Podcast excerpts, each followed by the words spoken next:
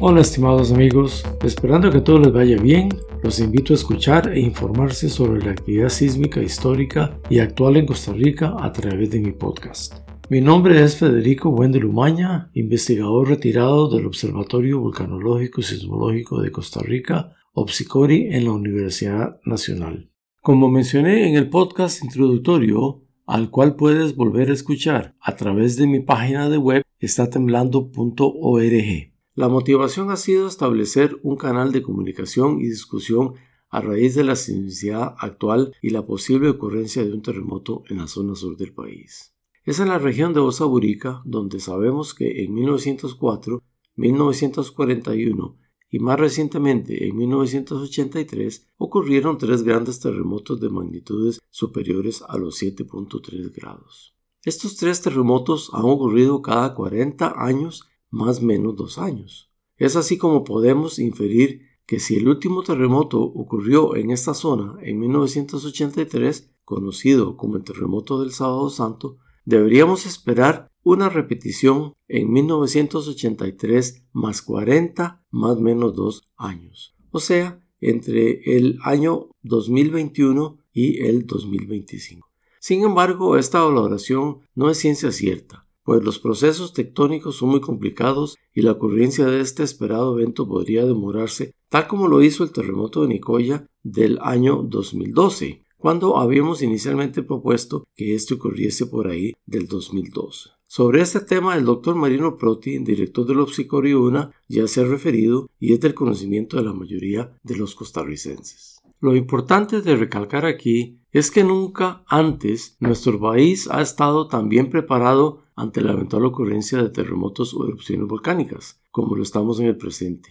Gracias en gran parte a la proyección que ha tenido el Instituto de Investigaciones Observatorio Vulcanológico y Sismológico de Costa Rica, OPSICORI-UNA, durante ya casi 40 años proyección que se da no solamente a nivel científico nacional e internacional, sino a través de los programas de educación a la población con que cuenta hoy nuestro sistema educativo, y de canales de información permanente y transparente a través de medios sociales y recientemente con la puesta en marcha de la aplicación de alerta sísmica para usuarios de teléfonos móviles. Además, en coordinación con la Comisión Nacional de Emergencia, se promueven iniciativas para proteger y minimizar los daños que puedan ocasionar estos fenómenos naturales en nuestro país. Con la instalación de la red sismográfica de la Universidad Nacional y la creación del Instituto de Investigación Obsicori-UNA a principios de los años 80, así como de la recopilación de valiosa información sismológica, incluyendo el registro de la secuencia sísmica del Valle Central entre 1990 y 1993, hemos constatado que Costa Rica está segmentada en dos y que el Valle Central constituye precisamente la frontera que divide la parte norte con su cordillera volcánica, cabalgando sobre la placa del Caribe, y por otro lado la parte sur con su majestuosa cordillera de Talamanca, cabalgando sobre la microplaca de Panamá, conocida también como bloque de Panamá. Es a lo largo de esta frontera entre la placa del Caribe y el bloque de Panamá que existe una zona de cizalla. La misma se propaga de oeste a este desde la entrada del Golfo de Nicoya a lo largo del eje del Valle Central hasta el Alto de Moín. El borde de esta micropaca continúa luego paralela a la costa caribeña hacia Zigzaola, Boca del Toro y más allá a lo largo del cinturón deformado del norte de Panamá. Tomando como premisa este conocimiento, yo había propuesto una hipótesis de trabajo a raíz de la ocurrencia del terremoto de Cóbano y la actividad sísmica de Puriscal a partir de marzo de 1990. Dicha hipótesis postula que los terremotos ocurridos en la zona sur de Costa Rica, bajo la península de Osa y Punta Burica, los cuales son generados por la subducción de la placa del Coco bajo el bloque de Panamá,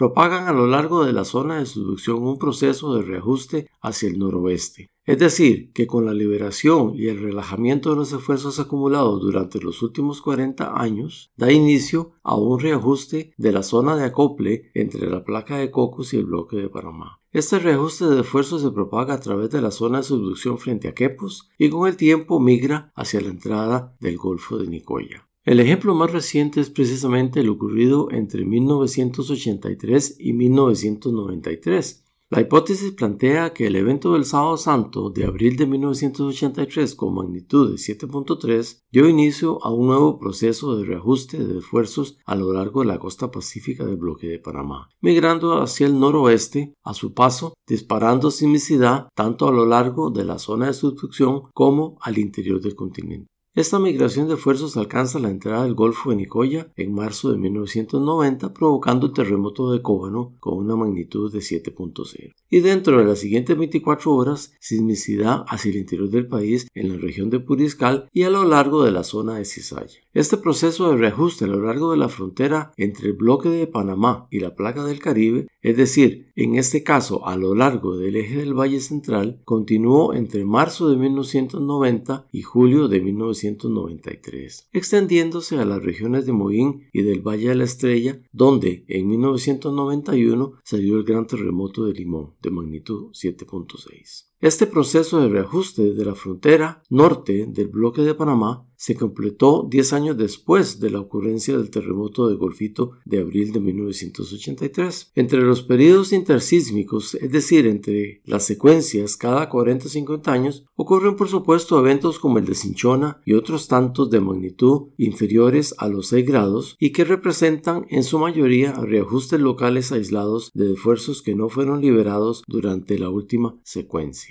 Lo interesante es que existen otras dos secuencias sísmicas similares durante el siglo XX. La primera ocurrió entre 1904 y 1912 y la segunda entre 1941 y 1955. Sin embargo, estas las discutiremos en futuros podcasts. Es así como los invito nuevamente a suscribirse a mi canal a fin de no perderse el hilo de esta interesante conversación y de otras investigaciones que realiza el Una y otros centros sismológicos sobre el acontecer de este apasionante tema de los temblores y terremotos. Sin embargo, hoy comenzaremos por describir con mayor detalle el marco tectónico en que se encuentra ubicado nuestro país y que es el responsable de la actividad sísmica y volcánica que nos ha afectado por miles de años y que a futuro nos seguirá afectando. Si observamos la figura 1 que acompaña a este podcast, podemos ver el mosaico de placas tectónicas que componen nuestro territorio nacional. La principal fuerza que genera la sismicidad y vulcanismo en Costa Rica corresponde a la subducción de la placa del Coco bajo la placa del Caribe y el bloque de Panamá. Bajo la placa del Caribe en la región norte a la altura de la península de Nicoya y hacia el sureste bajo el bloque de Panamá a partir de la entrada del Golfo Nicoya hasta alcanzar la península de Osa y Punta Burica. Aquí la subducción de la placa del Coco termina abruptamente cortada por la fractura de Panamá, un gran sistema de fallas transcurrentes orientadas de sur a norte y las cuales se introducen junto con la placa del Coco bajo el bloque de Panamá a la altura de Punta Burica.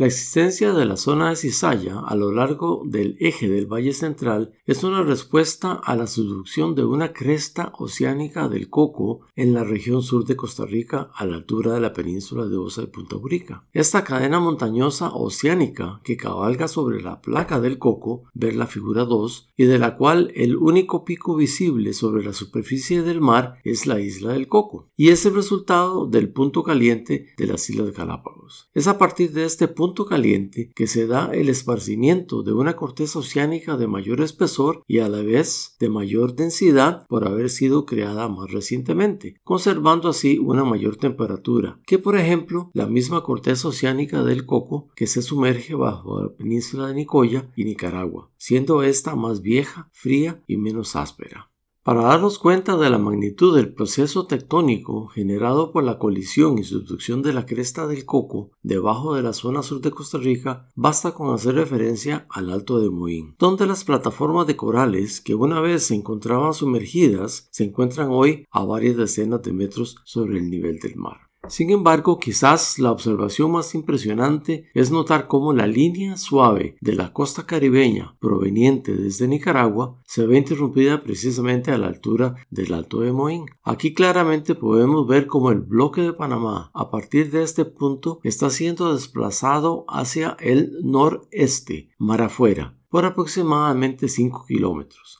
Ver la figura 3, tomada de Google Earth. Durante el último terremoto ocurrido en el Valle de la Estrella en 1991, terremoto de Limón, de magnitud 7.6 fue posible medir un desplazamiento del bloque de Panamá respecto a la placa del Caribe de 244,7 más menos 0,8 centímetros hacia el noreste, medidos entre Liberia, ubicada sobre la placa del Caribe, y Puerto Limón, ubicado sobre el bloque de Panamá. Esta información fue obtenida de la publicación Medidas GPS de deformación de la corteza asociadas con el terremoto del Valle la Estrella del 22 de abril de 1991, Costa Rica, por Paul Longren, Susan Conreich Wolf, Marino Proti y Kenneth Hurst. Con un desplazamiento promedio horizontal de 2,5 metros durante cada uno de estos terremotos, podemos deducir que para lograr desplazar la línea costera unos 5 kilómetros mar afuera, debieron de haberse producido al menos el equivalente a unos 2.000 terremotos similares desde que este proceso tectónico dio inicio hace aproximadamente un millón de años sin descartar que algunos de estos deslizamientos hayan podido ocurrir asísmicamente, o sea, sin necesidad de liberar movimiento brusco. Definitivamente un mosaico complejo de placas tectónicas de las cuales estamos todavía aprendiendo sobre sus interacciones y los efectos que generan sobre nuestro territorio nacional y alrededores. Es aquí donde valoramos la importancia de mantener a través del tiempo las observaciones sismológicas y vulcanológicas, pues sabemos que estos procesos tectónicos se dan a grandes escalas de tiempo y la documentación de estos nos permitirá a futuro un mayor conocimiento y así estar mejor preparados.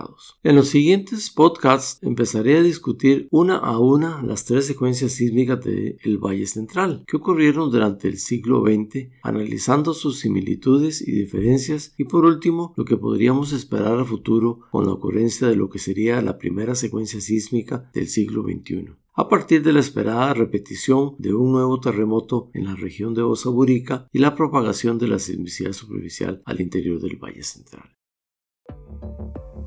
Es así como los invito muy cordialmente a sintonizarme a través de mi podcast y de la página de web en estatemblando.org, donde ustedes podrán encontrar una gran variedad de ligas, información y referencias sobre el tema de los temblores y terremotos que nos han afectado y que nos podrían afectar en un futuro.